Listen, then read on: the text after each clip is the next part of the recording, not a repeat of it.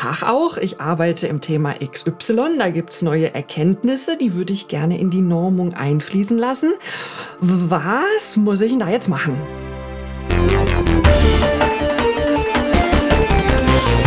Menschen sind keine Ameisen. Anders als unsere kleinen Freunde wissen wir nicht von allein, wie man in großen Gruppen zusammenlebt. Wir brauchen dafür Regeln. Und neben der Politik gibt es da auch noch eine technische Regelsetzung, die Normung.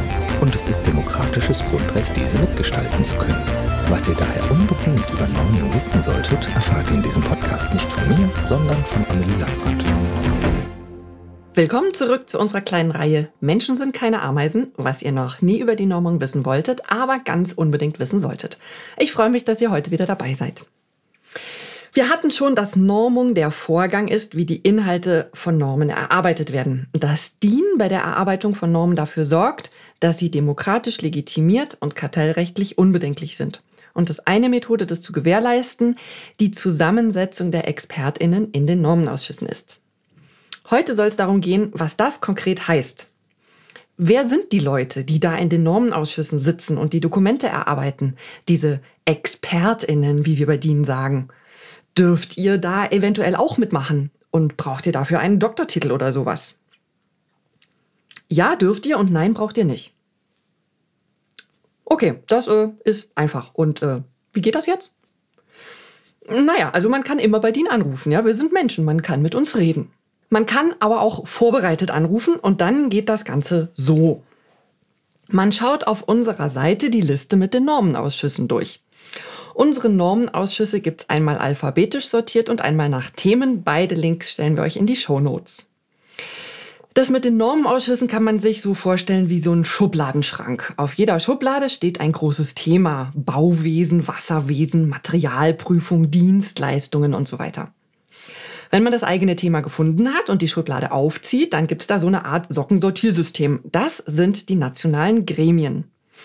Das ist ein ganz wichtiger Trick für unsere Webseite. Die ist nämlich äh, sehr vielfältig und äh, bildet sozusagen die ganze Vielfalt der Normung ab, um nicht zu sagen, sie ist verwirrend. Wenn ihr auf euren Normenausschuss gegangen seid, müsst ihr dort die nationalen Gremien anklicken. Das ist einer der Reiter deiner unteren Leiste. Da sucht man dann das eigene Thema in Form von Gremien. Und bei jedem Gremium gibt's AnsprechpartnerInnen. Und die kann man anrufen oder anschreiben. Und zwar so nach dem Motto, Tag auch, ich arbeite im Thema XY, da gibt's neue Erkenntnisse, die würde ich gerne in die Normung einfließen lassen. Was muss ich denn da jetzt machen? Ihr werdet dann als Gast zur nächsten Sitzung eingeladen, könnt das Gremium kennenlernen und das Gremium kann euch kennenlernen. Dann entscheidet ihr, ob ihr hier eure demokratische Option zur Mitgestaltung auf technischer Ebene in eurem Bereich nutzen möchtet oder nicht. Es gibt seltene Fälle, in denen es schwieriger ist, wenn zum Beispiel bereits 20 Leute aus der Forschung im Gremium sitzen und ihr seid selber auch aus der Forschung, dann werden die anderen sagen, also naja, Forschung, das haben wir jetzt. Es wäre jetzt vielleicht eine andere Blickrichtung mal spannend, vielleicht Herstellung oder sowas. Aber das findet man dann alles gemeinsam mit den DIN-KollegInnen heraus. Man sollte sich auf jeden Fall melden. So. Welche Qualifikation brauche ich denn, um dort mitmachen zu können? Wer muss sagen, dass ich was kann, was ich kann? Ich muss von jemandem entsandt werden. Also ich kann nicht einfach Expertin in einem Normausschuss werden, weil ich mich selbst so fürchterlich schlau finde, sondern meine Arbeitgeberin muss mich dahin entsenden. Mein Unternehmen, mein Forschungsinstitut, mein gemeinnütziger Verein für Nachhaltigkeit, in dem ich tätig bin oder was auch immer. Also es braucht einen professionellen Kontext. Ich kann nicht einfach mitmachen, weil mir langweilig ist. Das heißt gleichzeitig auch, dass ich nicht über mindestens drei Doktortitel verfügen muss oder sowas. Dieses entsendet werden ist die Qualifikation. Wichtig ist auch, Normen sind kein Selbstzweck. Ja, man schreibt Normen nicht, weil man ein gefeierter Autor werden möchte oder sowas. Normen sind auch kein Wunschzettel an den Weihnachtsmann, die man mal so in den Raum wirft und hofft, egal wie unrealistisch das ist, was da drin steht, jetzt steht's ja in der Norm, jetzt werden es die Leute schon machen. Nee, Normen sind Werkzeuge in Textform, geschrieben von Leuten, die sie zum Arbeiten brauchen, für Leute, die sie zum Arbeiten brauchen. So. DIN gewährleistet also über die Zusammensetzung in den Normenausschüssen, dass unser hoher Anspruch gewahrt wird, dass die Normen demokratisch legitimiert und kartellrechtlich unbedenklich sind. Die Idee ist, dass dadurch, dass wirklich alle Sichtweisen auf eine Sache berücksichtigt werden, dass sich dadurch keine unguten Tendenzen in den Dokumenten breit machen, wie sie vielleicht entstehen könnten, wenn sich nur zum Beispiel HerstellerInnen zusammensetzen würden, dann könnte man befürchten, dass vielleicht Anforderungen, die für HerstellerInnen Kosten verursachen würden, vielleicht Umweltschutz oder sowas, möglicherweise nicht in ausreichendem Maße berücksichtigt werden würden. Und darum ist es so wichtig und so wertvoll, dass es diese Vorschrift für die Zusammensetzung der Normenausschüsse gibt. Und sich alle an einer Sache Beteiligten gegenseitig auf die Finger schauen. Nochmal, diese vielen verschiedenen Sichtweisen sind gewollt. Ja, das dauert eine Weile. Aber das ist auch genau das, was DIN-Normen auszeichnet und zum Beispiel von Verbandsstandards unterscheidet.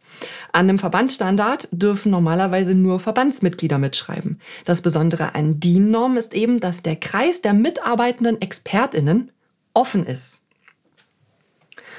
Und ganz wichtig, Normen sind Konsensdokumente.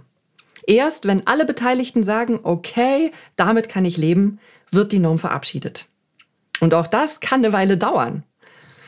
Es ist nämlich nicht so, wie man das vielleicht von woanders kennt, wo dann irgendwann jemand auf den Tisch schaut und sagt, so Schluss jetzt mit der Diskutiererei, da kommt jetzt das und das rein. Auch wenn das viele glauben, aber das ist nicht die Rolle von DIN. Wir sind keine übergeordnete Autorität über die Inhalte. Wir sind überhaupt nicht der Inhalt. Wir sind der Prozess. Und dazu gehört eben auch, dass die Expertinnen in den Ausschüssen diskutieren, bis alles gesagt ist.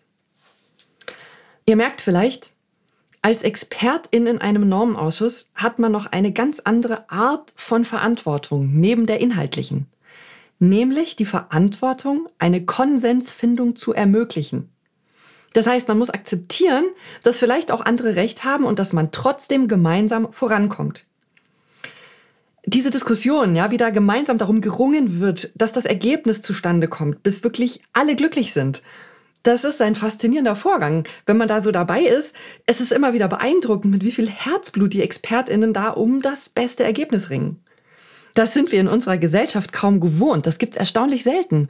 Und deswegen lohnt es sich so sehr, dieses System der technischen Regelsetzung wirklich zu kennen, ja, als völlig anderes System, wie die Idee der Demokratie ausgestaltet sein kann. Okay, genug des Pathos. Also, die Zusammensetzung der ExpertInnen in den Normenausschüssen ist der eine Kniff bei DIN-Normen. Es gibt noch einen zweiten Kniff, nämlich den Prozess. Also den Vorgang, wer wann was zu so einer Norm sagen dürfen muss, wie das zu berücksichtigen ist und wie damit umgegangen wird, wenn eine Einigung schwierig ist. Das ist ebenfalls super spannend und auch da habt ihr die Möglichkeit einzugreifen. Das erkläre ich euch ausführlich beim nächsten Mal. Bis dahin, ich freue mich auf euch. Bleibt neugierig.